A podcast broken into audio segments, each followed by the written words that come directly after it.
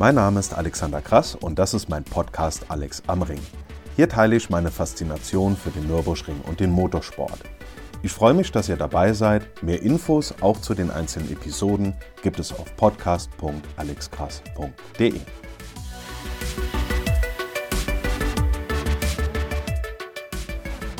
Wir sind eine Woche später und das heißt, wir sind in dieser Episode jetzt bei Teil 2 der Abschnittsnamen der Nordschleife. Für diejenigen, die Teil 1 noch nicht gehört haben, der ist von letzter Woche Donnerstag, also vom 2. Juli 2021. Da dann einfach mal reinhören und dann schaltet er um zu dieser Episode hier. Wir sind letzte Woche an T13 gestartet, was ja wie gesagt kein offizieller Abschnittsname ist, aber trotzdem eine wichtige und leicht zu findende Verortung an der Nordschleife. Wir fahren die offizielle Rennvariante. Oben vor Hatzenbach geht es also los und letzte Woche hatten wir in Breitscheid aufgehört. Das ist zwar jetzt kein offizieller Abschnittsname, aber trotzdem ist Breitscheid wichtig, denn zum einen ist hier die zweite Ein- und Ausfahrt neben der an der Döttinger Höhe und zum Zweiten haben wir hier eine weitere Seltenheit. Hier führt nämlich die Rennstrecke mitten durch ein Dorf. Natürlich über die bekannte Brücke. Das berührt natürlich an sich jetzt kein, äh, kein Wohngebiet, aber führt auf kurzem Weg dadurch. Und ich sage letzte Woche noch so, schreibt Breitscheid auf jeden Fall richtig und natürlich schreibe ich es dann falsch. Jetzt nicht Breitscheid mit T oder mit DT, aber ich habe in den Shownotes von der letzten Woche einfach mal Breitscheid geschrieben. Das war natürlich nicht so clever und jetzt muss ich aufpassen, dass mir Conny und Andreas am Wochenende im Fahrerlager nicht ans Knie treten. Wir sind in Breitscheid und da kennen von euch sicherlich viele, die regelmäßig auf der Strecke unterwegs sind, kennen diese Senke links ganz knapp, bevor es dann den Berg hochgeht und dann die Rechtskurve kommt. Diese Senke war früher sogar noch viel heftiger und die zog sich quasi einmal komplett über die Streckenbreite durch. Das hat man über die Jahre entschärft, allerdings aus, auf Fotos aus den 50er, 60er Jahren. Dort sieht man noch viel extremer, wie es da runterging und dann plötzlich wieder hoch. Und dann geht es direkt kurz, aber wirklich steil bergauf und sicherlich kennen viele von euch von YouTube dieses Video, das heißt Seven Seconds Ring King. Da ist jemand mal in Breitscheid aufgefahren. Ich glaube, man sieht im Prinzip auf dieser verwackelten uralten Handyaufnahme auch nur das, äh, das Snickers, was da irgendwo in der Ablage liegt vom Auto. Allerdings fährt der Breitscheid auf, fährt den Stich rechts hoch, fährt dann die Rechtskurve, gibt anscheinend zu viel Gas in der Rechtskurve. Das Heck dreht sich weg und er schlägt rechts in die Leitplanke ein. Da verlieren viele ihr Heck, vor allem wenn es irgendwie ein bisschen feucht oder nass ist. Dann ist das eine ganz tückische Stelle. Da geht man natürlich, weil es sehr stark bergauf geht, auch noch nach dem Rechtsknick, geht man natürlich gerne früher aufs Gas. Wenn man da ein bisschen zu viel Gas gibt mit einem Hecktriebler, dann, ähm, dann verliert man das Heck und da sieht man auch, wie rechts von äh, rechts nach der Kurve, wie da die Leitplanke recht neu ist, während die links noch, der sieht man an, dass er ein bisschen älter ist. Da sieht man also rechts waren oder sind da mehr Einschläge, als das links der Fall ist.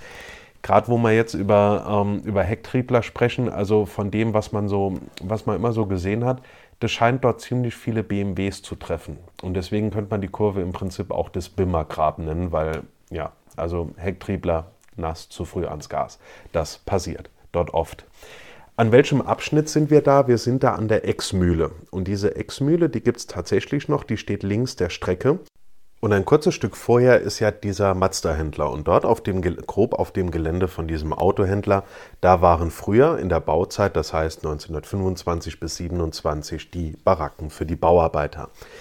Dort in diese Ecke, also ein Stückchen weiter nach der Exmühle, sollte eigentlich mal der Startplatz hin. Das waren ganz frühe Überlegungen, weil man gesagt hat, der Bau der, des Nürburgrings geht ja von Adenau aus. Das war ja ein Projekt des Landkreises Adenau bzw. des Landrats Dr. Otto Kreuz. Und deswegen wollte man natürlich auch den Startplatz relativ nah an der Stadt haben. Deswegen hat man gesagt Exmühle. Dann gab es mal Überlegungen, das oben in der Ecke Adenauer Forst Metzgesfeld zu machen. Aber letztendlich wurde es dann auf diesem Plateau in der Nähe von Nürburg gemacht. Dieser, diese Ecke Exmühle wird auch Juneck-Felsen genannt. Ganz einfach deshalb, beim Großen Preis von Deutschland am 15. Juli 1928 ist dort der Cenek Juneck tödlich verunglückt. Und das war der erste, nicht nur Rennfahrer, sondern generell der erste Mensch, der auf dem Nürburgring verstorben ist. Deswegen wird es seit, diesem, seit dieser Zeit, ist diese Ecke Exmühle auch als Juneck-Felsen bekannt. Wir fahren weiter, kommen durch einen Teil, auch jetzt kein offizieller Abschnitt, aber nur um es mal gesagt zu haben, das ähm, früher nannte sich das Annertal, mittlerweile sagt man Annental, da ist so ein kleiner Einschnitt rechts im Berg.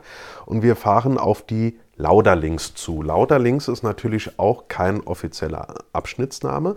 Allerdings hat sich das spätestens natürlich seit den 70er Jahren irgendwie im Volksmund so ein bisschen eingebürgert. Das ist halt eben die Linkskurve, wo der Niki Lauda am 1. August 1976 beim Großen Preis von Deutschland das, ähm, das Heck des Fahrzeugs verloren hat, beziehungsweise das Fahrzeug wurde instabil.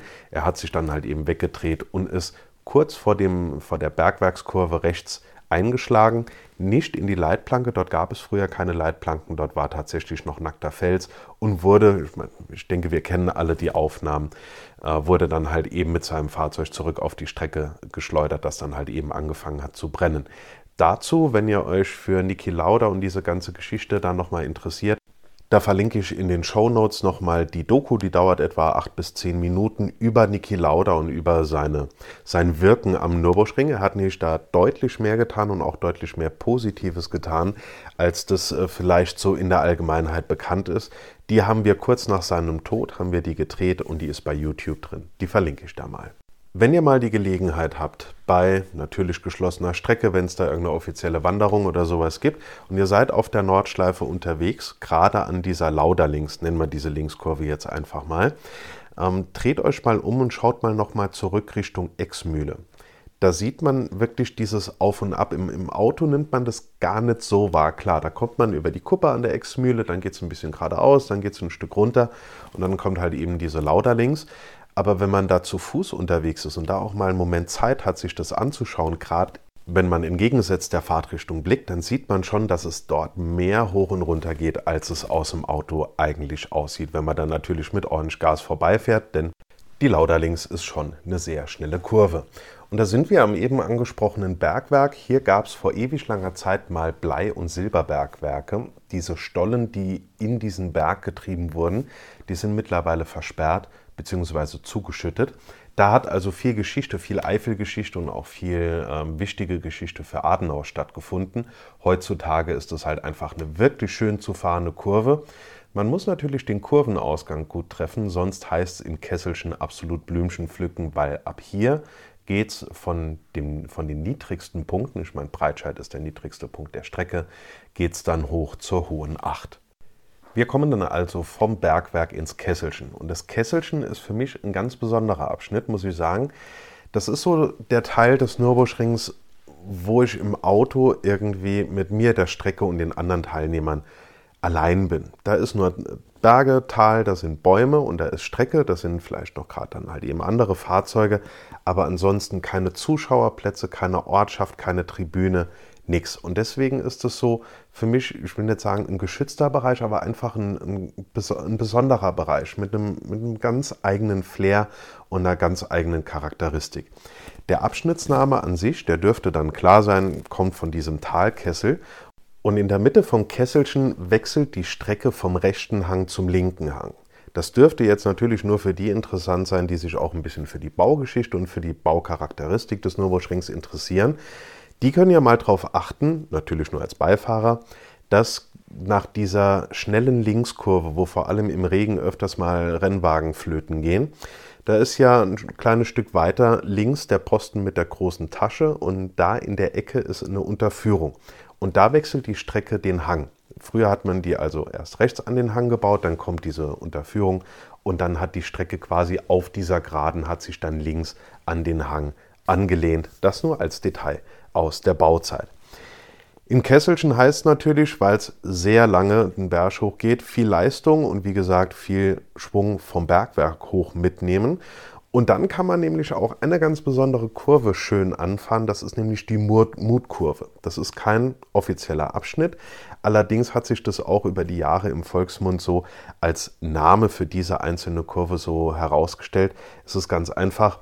Wer wirklich mutig ist, fährt dort voll. Also ich bin mit meinem Serien Octavia, den ich ja letzte Woche schon ähm, angesprochen habe und mit dem ich trotzdem jetzt vergangenes Wochenende viel Spaß auf der Nordschleife hatte, bin ich natürlich jetzt dort nicht sonderlich schnell unterwegs und manchmal ist mein Fahrzeug damit sogar äh, mit dieser konstanten Steigung so überfordert, dass ich dann im Display angezeigt bekomme, ich soll doch bitte vom sechsten in den fünften Gang runterschalten. Ist vielleicht auch eine Eigenart. Auf jeden Fall. Ich bin dort nicht sonderlich schnell unterwegs. Vor der Mutkurve schalte ich dann, jetzt habe ich zum zweiten Mal Mutkurve falsch gesagt, gibt es ja auch nicht, ähm, schalte ich dann sogar in den, äh, in den vierten Gang runter, um da irgendwie noch halbwegs den Berg hochzukommen. Und nach dieser Mutkurve kommen wir wieder in einen sehr geschichtsträchtigen Teil der Nordschleife, nämlich in sogenannte Klostertal. Und da gehen wir noch mal kurz zurück, rüber nach Adenau. Das ist ja die Johanniterstadt. Und hier in dieser Ecke, äh, Klostertal, soll es mal ein kleines Klösterchen gegeben haben, beziehungsweise später einen Mönch, also einen Einsiedlermönch, der in der Ecke gelebt haben soll. Verortet ist das alles relativ weit oben, also schon nach dem Sprunghügel, ähm, der, in Richtung der, der, der in Richtung Steilstreckenkurve führt. Man, führt ja, man fährt ja aus der Mutkurve raus, dann geht es ein kleines Stück bergauf und dann ist so eine kleine Kuppe, wo direkt diese Rechtskurve Richtung, äh, Richtung Steilstrecke folgt. Und hier war früher tatsächlich ein Sprunghügel, wo die Autos ordentlich abgehoben sind. Das gab es an mehreren Punkten der Strecke, beispielsweise auch Mitte Kesselchen, wo ich eben gesagt habe, die, die Strecke wechselt, wechselt vom rechten Hang an den linken Hang. Dort gab es dann bei der Unterführung diese Brücke. Da war auch ein Sprunghügel an ganz verschiedenen Stellen. Und eben auch hier, das merkt man natürlich heutzutage noch im Fahrzeug, wenn man dort richtig schnell unterwegs ist, dass das Heck dort leicht instabil wird, kurz vor dieser Rechtskurve, beziehungsweise direkt am Eingang von der Rechtskurve.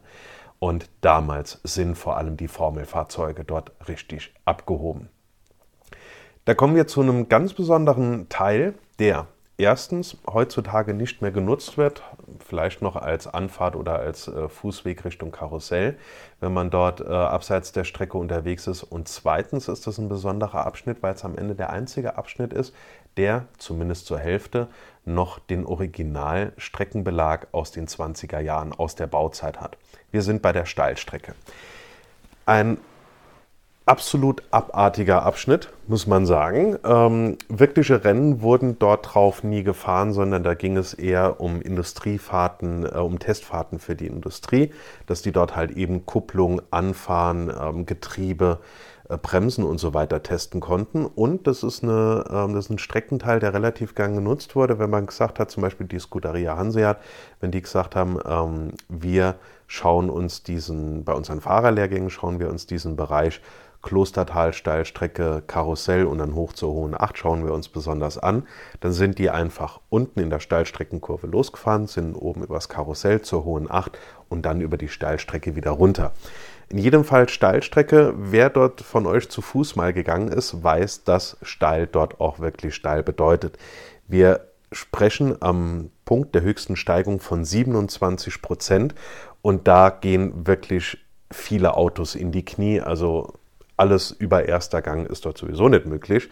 Es ist allerdings ein sehr faszinierender Abschnitt, weil man daran nochmal sieht, auch ein Teil der Geschichte des Nürburgrings, dass man gesagt hat, wir bauen diese Strecke nicht nur, um zu sagen, wir haben hier Motorsport, sondern ähm, wir bauen diese Strecke auch, damit die aufkommende, sich aufbauende deutsche Automobilindustrie in den 20er Jahren wirklich ein Testfeld hat, das am Ende so, so heftig für das Material ist, dass das, was dort alles besteht, wird auch auf dem normal, im normalen Straßenverkehr, im normalen Leben bestehen.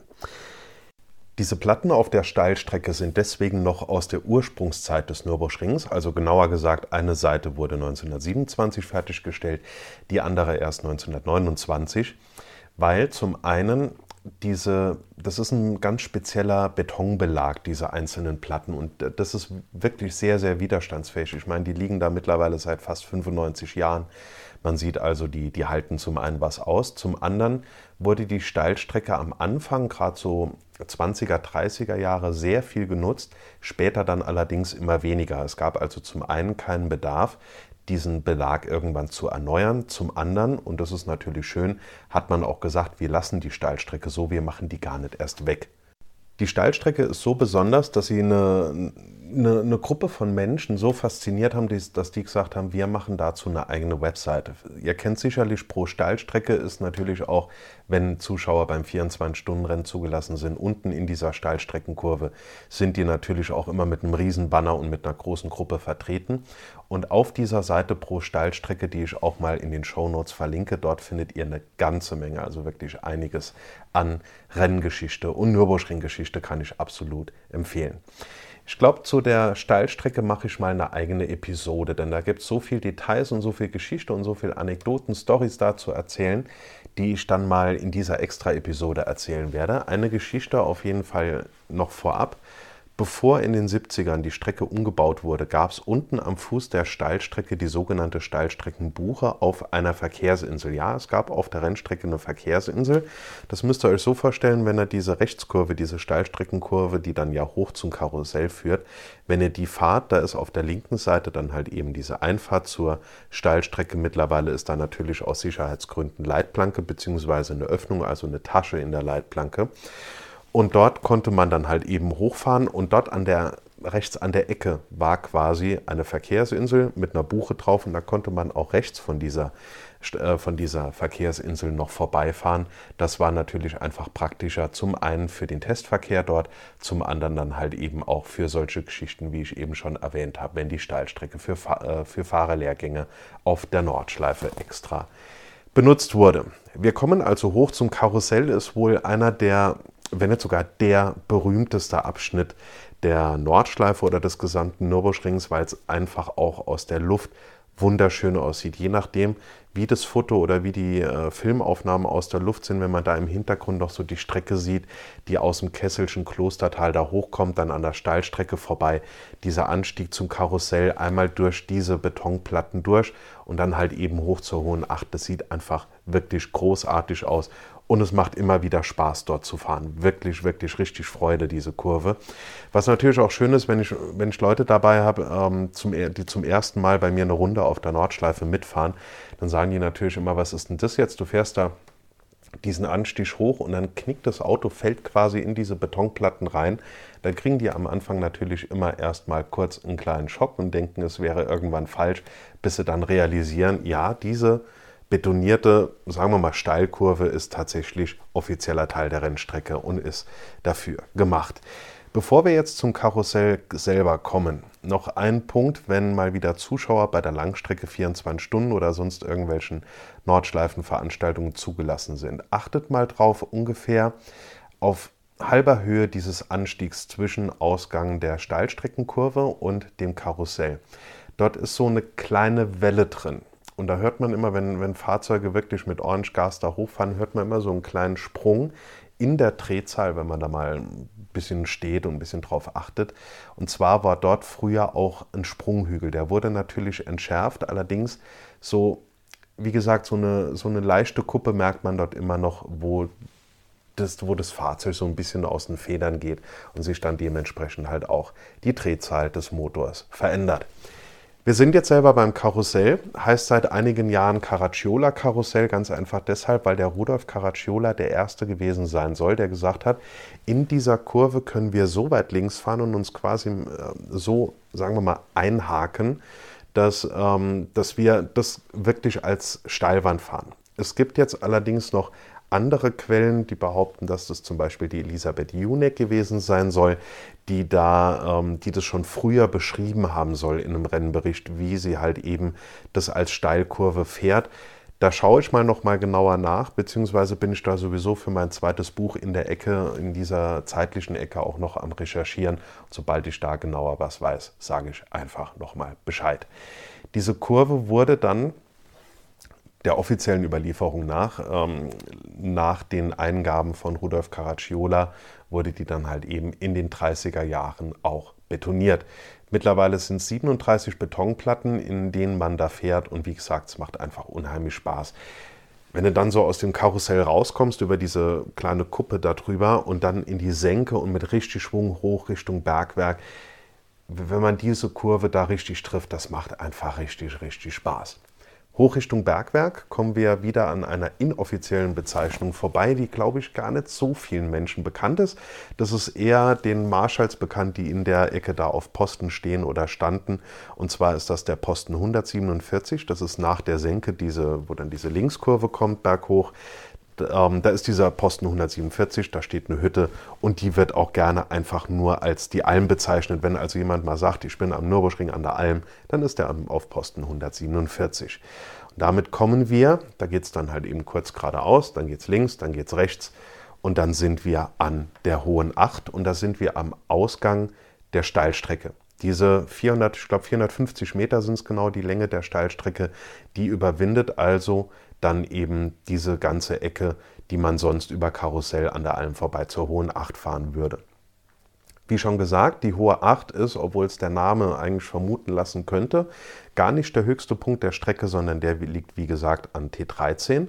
Allerdings beginnt hier in dieser Ecke Hohe Acht Hedwigshöhe, das ist ja der nachfolgende Abschnitt, beginnt bis zum Pflanzgarten Schwalbenschwanz der kurvenreichste Abschnitt der Nordschleife. Wenn wir uns das mal so gesamt ansehen, natürlich haben wir beim Abschnitt Hatzenbach in diesem ganzen Kurvengeschlängel haben wir natürlich viele Kurven. Das haben wir natürlich auch von, sagen wir mal, Fuchsröhre, Forst, Metzgesfeld, Kallenhardt und so weiter. Aber so wirklich die höchste Kurvendichte, die haben wir erst ab der Hohen Acht.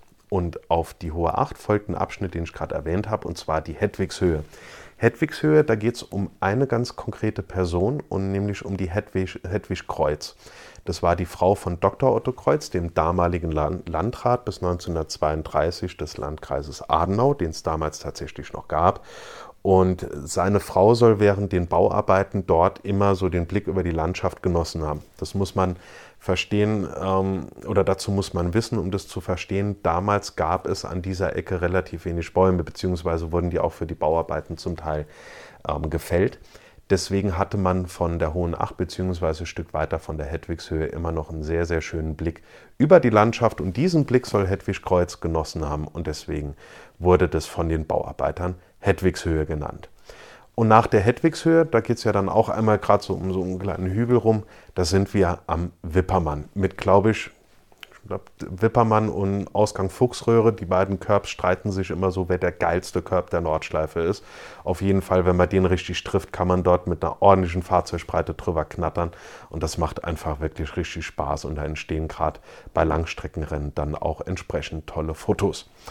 Wo dieser Name Wippermann herkommt, da gehen die Informationen auseinander. Manche sagen, es sei eine Flurbezeichnung unbekannter Herkunft. Andere wiederum sagen, dass dieser Name von dem Auf- und Abwippen der Fahrzeuge aufgrund von Bodenwellen an dieser Stelle in früheren Zeiten kommt. Vor kleineren Umbauten in den 60er Jahren beziehungsweise natürlich vor dem großen Umbau ab 1970-71 waren hier tatsächlich heftige Bodenwellen, die sehr viel Unruhe ins Auto gebracht haben. Und die Tochter von dem Otto Kreuz, die leider auch dieses Jahr verstorben ist, das ist eine Zeitzeugin aus der Eröffnung, äh, aus der Eröffnungszeit des Nürburgrings. Die hat das tatsächlich, ich glaube, damals war die fünf Jahre alt, hat die das tatsächlich noch persönlich äh, diese Zeit miterlebt. Und die hat mir gesagt, aus ihrer Kindheit erinnert sie sich noch, dass sie sich bei Runden über die Nordschleife so Ende der 20er Jahre immer besonders auf die sogenannten Wippermänner gefreut hat. Und damit meinte sie halt eben dieses Auf und Ab durch die Bodenwellen. Auf alten Bildern, ganz alten Bildern, sagen wir mal alles so bis in die Ende der 60er Jahre, da gleichen sich Wippermann und das kurz Zeit später folgende Brünchen sehr. Wenn ihr mal so ein altes Foto habt, wo ihr nicht wisst, ist das jetzt Wippermann oder ist das Brünchen, dann ist es doch am Ende relativ einfach. Denn im Brünchen gab es damals eine Brücke. Die gibt es heutzutage auch noch. Die ist nur an sich auf der Strecke nicht sichtbar. Aber damals hatte man halt eben links und rechts von der Strecke dann diese Beton ähm, diese Betonbarrieren da, um diese Brücke zu kennzeichnen, beziehungsweise damit diese Brücke, wo es halt eben direkt links und rechts nach dem Beton äh, direkt runter ging, um das halt eben entsprechend abzusichern. Bevor wir ins Brünchen kommen, sind wir allerdings noch bei Eschbach, also Ausgang Wippermann, diese schöne Rechtskurve, wo es über die Kuppe geht und dann geht es runter Richtung Eschbach. Muss ich sagen, Eschbach sieht eigentlich immer relativ harmlos aus, aber gerade so im Nassen habe ich zumindest bei der Fahrwerksreifenkombination, die ich im Moment fahre, ähm, habe ich noch nicht so wirklich die ideale Linie gefunden, wo ich sage, da kann ich einfach wirklich durchfahren, ohne großartig nachzudenken. Das ist für mich, diese links runter Richtung Brünchen ist für mich immer noch eine Kurve, wo ich ein bisschen langsam mache. Denn ähm, ein Unfall ist nie cool. Ähm, ein Unfall auf der Nordschleife ist natürlich nie cool. Aber wenn man irgendwo definitiv keinen Unfall haben will, dann ist das halt eben vor unzähligen Zuschauern im Brünchen. Ja, das muss natürlich nicht sein. Eschbach, der Name kommt von der naheliegenden Ortschaft bzw. von einem Bach und der Überlieferung nach sollen damals viele Eschen, also Bäume, dort gestanden haben. Deswegen Eschbach macht dort als Abschnittsname auf jeden Fall Sinn. Und Eschbach führt ins Brünchen. Das war früher ein Quellgebiet für Herschbräuch, also eins, eine der vier Ortschaften innerhalb der Nordschleife. Jetzt ist es für mich gerade, was die Geschichte angeht, ein ganz besonderer Abschnitt, denn früher sah das Brünchen ganz anders aus. Ungefähr so ab Hälfte Eschbach, ab Hälfte der Höhe von der Kurve, grob gesagt, ging das ebenerdig weiter. Dann kam diese Eingangsrechtskurve vom Brünchen und dann plötzlich, kurz vor der Brücke, ging es ganz steil bergab. Da gibt es auch noch eine ganze Reihe Fotos. Eins davon werde ich auch in den Show Notes verlinken, damit ihr mal seht, was dort früher nicht nur für ein Sprunghügel war, sondern wie extrem die Strecke dort abgefallen ist. Und da gab es gerade so, gibt es gerade so aus den äh, 60ern, 60er Jahren gibt es dort eine ganze Reihe an großartigen Bildern, beispielsweise vom 1000 Kilometer Rennen, wo die Fahrzeuge dort ewig fliegen.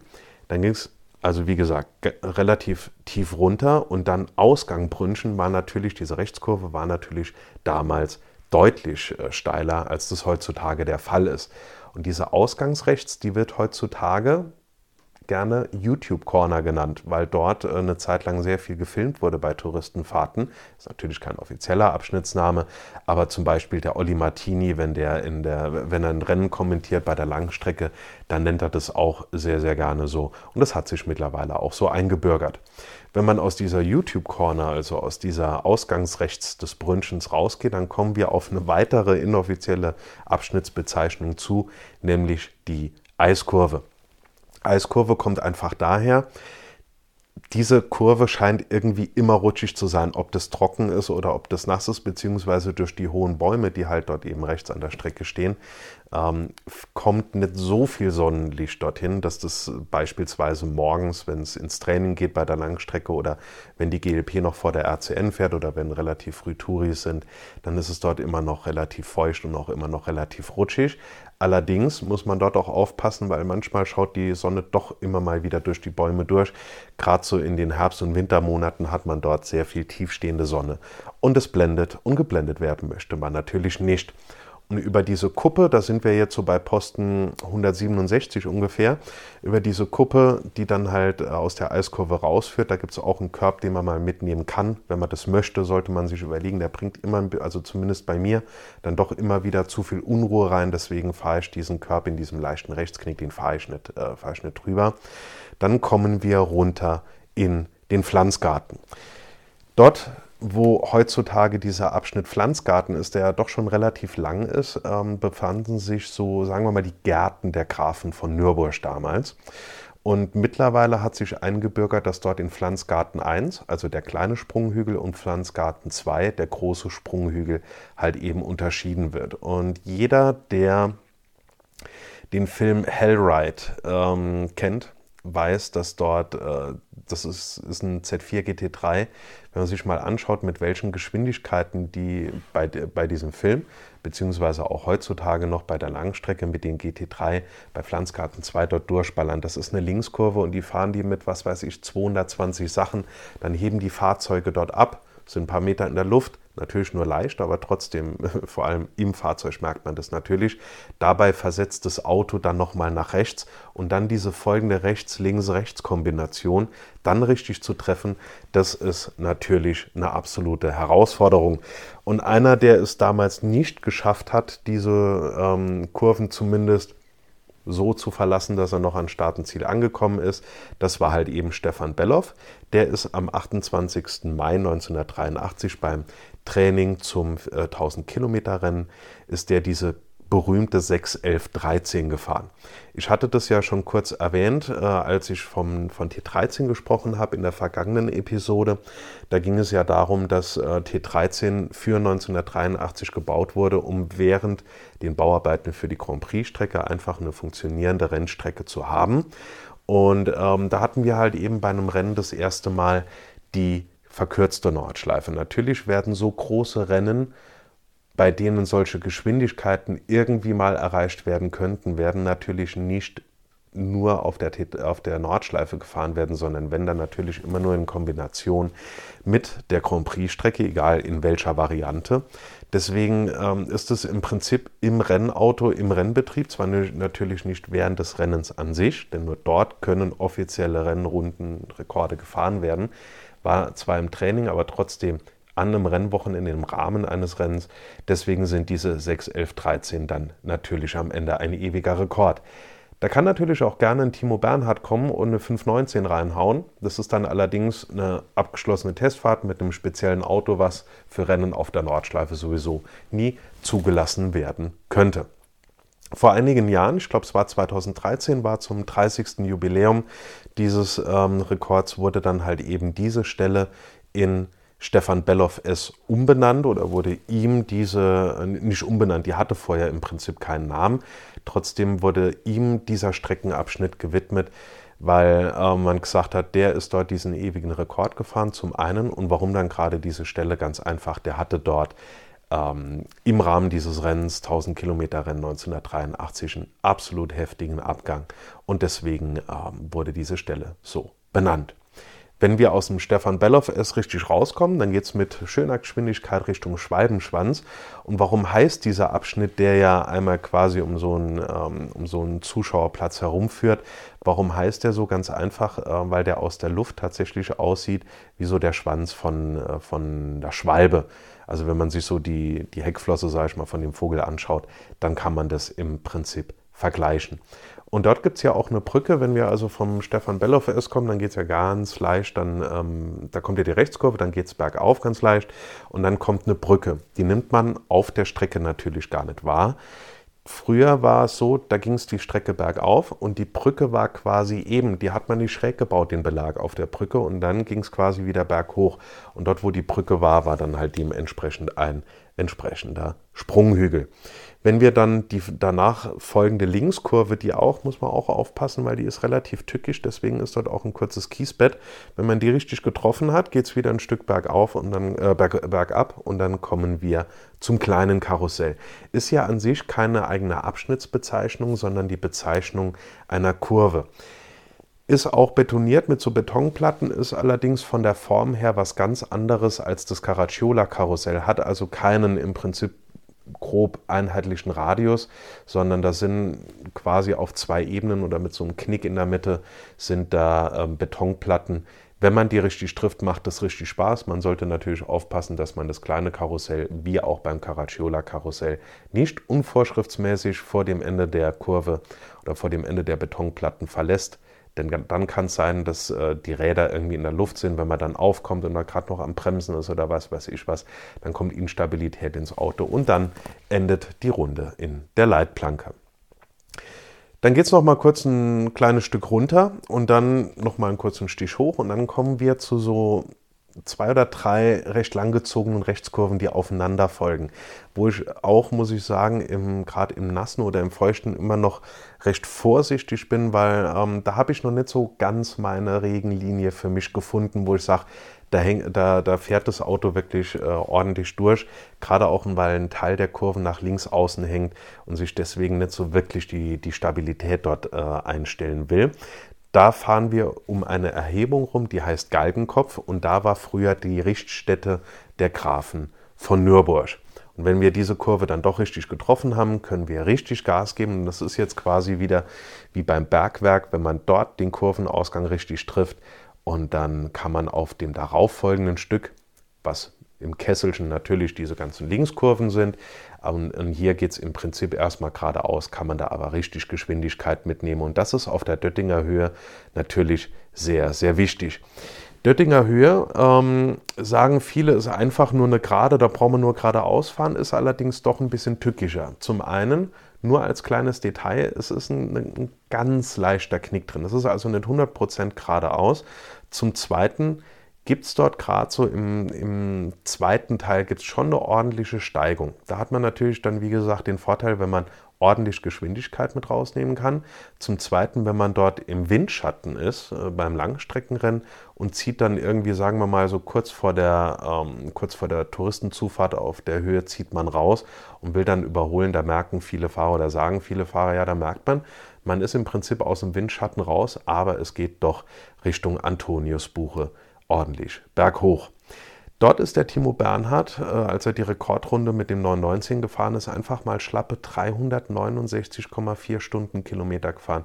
Also ich meine, Geschwindigkeiten, wenn man jetzt mal nach Le Mans schaut, was die mit diesem ganzen LMP da in den letzten Jahren für Geschwindigkeit, Geschwindigkeiten gefahren sind, das ist natürlich äh, absolut beeindruckend, wenn man sich überlegt, dass in der darauffolgenden Senke ähm, am Nürburgring, also jetzt Tiergarten und so weiter, dass dort auch mittlerweile GT4-Fahrzeuge ähm, an die 270 Sachen oder sowas rankommen oder sogar noch darüber hinaus.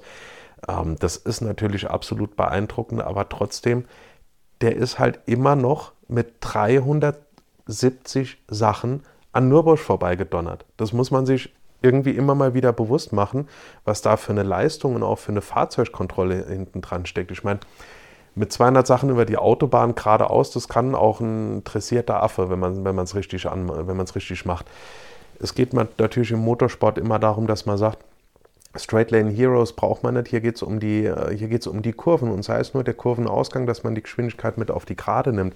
Aber trotzdem mit 370 Sachen über die Nordschleife, über die Döttinger Höhe, die ja auch jetzt nicht komplett plan ist, sondern da sind auch leichte Bodenwellen drin. Da sind, das, das sieht man gerade, wenn man äh, wenn ihr da mal unterwegs seid, wenn ihr am Ende von der Touri-Runde seid, ähm, werft mal ganz kurz einen Blick einfach geradeaus. Da seht ihr die verschiedenen asphaltierten Spuren dort. Das sind natürlich mehrere, ich glaube, es sind vier Spuren, die da nebeneinander liegen. Und wenn man da fährt, da ist natürlich immer ordentlich, ähm, ordentlich Unruhe im Fahrwerk. Aber äh, wenn man sich das mal überlegt, immer noch, der fährt mit 370 Sachen durch die Eifel. Das kannst du sonst an keiner Stelle. Und das ist einfach immer noch unfassbar beeindruckend. Jetzt mal weg von meinen ganzen Lobhudeleien auf Timo Bernhard. Ihr merkt schon, das habe ich ja auch schon in der letzten Episode angesprochen. Ich bin da einfach echt immer noch heftigst begeistert von dieser, von dieser Onboard-Runde. Ähm, kann ich mir immer noch einmal die Woche anschauen und sehe immer noch Punkte, wo ich mir denke, nee, der kann da wirklich nicht mit so einer Geschwindigkeit durchgefahren sein. Aber gut, lassen wir das jetzt mal dabei. Ähm, wir kommen zur Antonius-Buche. Das ist im Prinzip die Stelle, wo diese Brücke ist, wo dann gerade äh, die, die Kuppe aufhört und dann geht es runter Richtung Tiergarten. Und zwar wurde, ähm, gab es die B258, die ja von dem Kreisel vorne am, sagen wir mal, da Ecke altes Fahrerlager, wo die Nürburg stilisiert draufsteht, die führt ja von dort aus an der ED-Tankstelle vorbei und so weiter Richtung Döttingen. Und früher ist man, wenn man, also wenn man heutzutage an Startenziel an der Grand Prix-Strecke vorbeifährt, dann ist man dort, wo der Kreisel mit dieser angesprochenen Bursch am alten Fahrerlager ist, ist man links nach Nürburg rein, ist dann einmal durch Nürburg durch, ist dann unten an der Touristenzufahrt im Prinzip vorbeigefahren und dann ähm, gab es eine Unterführung unter der Strecke durch, in Fahrtrichtung der Strecke gesehen, ähm, nach dem Galgenkopf. Dort, wo heutzutage die, oder wo die ID-Tankstelle ist, gab es ja auch damals schon, als das alles umgebaut wurde. Dort war früher die Unterführung, die wurde dann in den 70er Jahren, wurde die vorverlegt, also noch äh, weiter Richtung Döttingen, beziehungsweise ähm, weiter Richtung, äh, Richtung Galgenkopf. Und dieses Stück da dazwischen, also zwischen dem Kreisel und dieser Unterführung, da war nichts. Und deswegen hat man gesagt, 1935, wir bauen jetzt hier eine Landstraße, die komplett an der Döttinger Höhe vorbeiführt. Und das ist die heutige, ähm, die heutige B258. Und diese B258, zum, als man die gebaut hat, da ist halt eben diese, ähm, diese große Buche wo ein Altar davor stand, der dem heiligen Antonius geweiht war, die ist halt eben gefällt worden und von dieser Buche mit dem Altar davor kommt dann noch der Abschnittsname Antonius-Buche. Da geht es dann runter Richtung Tiergarten und Tiergarten war einfach, in dieser Ecke war früher einfach der Tierfriedhof der Grafen von Nürburg beispielsweise, wenn es dort äh, Pferde gab, die irgendwie in der Schlacht gefallen sind im Mittelalter, dann hat man die dort beerdigt. Und dann kommen wir auch schon zum letzten Abschnittsnamen, offizieller Abschnittsname, allerdings erst seit 1967, nämlich wir kommen zur Hohenrheinschikane. Früher war es so, die Fahrzeuge kamen mit wirklich ordentlich Geschwindigkeit, wie auch heute noch, aus der Tiergartensenke raus und sind dann im Prinzip nach so einem leichten Rechtsknick geradeaus über diese Brücke, die ja dann die ja an T13 vorbeiführt, geradeaus auf die alte Staaten-Zielgerade. Und da hat man gemerkt, dadurch, dass diese, diese Brücke, dass das so ein leichter Linksknick war, haben die Fahrzeuge immer so ein bisschen nach rechts gezogen. Und dort lagen damals relativ am Anfang von der Staaten-Zielgerade, noch vor dem alten Staaten-Zielhaus, lagen damals die Tankstellen. Dann haben die gesagt, die Fahrzeuge werden immer schneller und bevor die uns da irgendwann mal abfliegen und fliegen am Dunlop-Turm vorbei in die Tankstellen rein, bauen wir dort halt eben eine Bremsschikane ein. Und das Ganze nennt sich dann Hohenrhein-Schikane, wurde für das 1000-Kilometer-Rennen im Mai 1967 fertiggestellt. Jetzt stelle ich wieder die Frage von der letzten Woche. Welcher Abschnitt ist zwischen Breitscheid und der Hohenrhein-Schikane, beziehungsweise dann halt eben nochmal T13, euer Lieblingsabschnitt. Das wird mich wirklich mal interessieren. Die Frage habe ich ja letzte Woche schon gestellt beim ersten Teil der Nordschleife und habe wirklich sehr viele E-Mails bekommen. Und über WhatsApp und selbst über Instagram haben mir Leute geschrieben. Ähm, hat mich sehr, sehr gefreut. Es gab zum einen wirklich eine allgemein sehr, sehr große Freude über die äh, Sabine Schmitz-Kurve. Und die Lieblingsabschnitte gehen echt weit auseinander. Da war, da war im Prinzip alles dabei. Also ähm, auch Abschnitte, wo ich sage so, ja, okay, ist eine schöne Stelle. Ähm, hätte ich allerdings so äh, aus der aus der Argumentation, warum das der Lieblingsabschnitt ist, hätte ich das vorher gar nicht so gedacht. Und da, da kamen einige Mails, wo, wo jemand geschrieben hat, zum Beispiel, ich mag diese Ecke, wenn es nach Hocheichen, nach der letzten Links, wenn es da in die Senke Richtung Quittelbacher Höhe geht. Und hat mir das ganz genau beschrieben, wie sich sein Fahrzeug da verhält und wie das... Ähm, äh, wie, wie, er dort Gas gibt, wie er dort, wo er dort Gas gibt, keine Ahnung was, das hat er mal alles beschrieben und hat mir damit quasi ein, ähm, sein Bild von diesem kurzen Stück, von dieser kurzen kleinen Senke da beschrieben. So hatte ich die noch gar nicht gesehen, aber das fand, fand ich sehr, sehr interessant. Würde mich also, wie gesagt, sehr freuen, wenn ihr mir mal schreiben würdet, was zwischen Breitscheid und Hohenrhein-Schikane bzw. T13 euer Lieblingsabschnitt ist. Wir freuen uns jetzt ähm, auf den Doubleheader am Wochenende. Samstag und Sonntag Langstreckenmeisterschaft am Nürburgring und es wird auf jeden Fall großartig. Das Wetter ist natürlich nicht so, soll nicht so geil werden. Ähm, wir sind ja sowieso in einer relativ verregneten Zeit. Zur Starterliste und zu den Starternamen kann ich noch nichts sagen, weil ich habe diese Woche relativ viele Termine. Deswegen ist heute Montag, wo ich diesen Podcast aufnehme, um ähm, das pünktlich am Donnerstag dann halt eben online zu haben. Deswegen weiß ich noch nicht, wie viele Fahrzeuge teilnehmen, aber dadurch, dass es halt eben zwei Rennen sind, also zweimal die Möglichkeit, ordentlich Punkte zu holen, kann ich mir vorstellen, dass da doch einiges an Fahrzeugen auffährt. Da freue ich mich also drauf und sage wie immer vielen Dank fürs Zuhören und bis zur nächsten Folge von Alex am Ring. Ich freue mich drauf.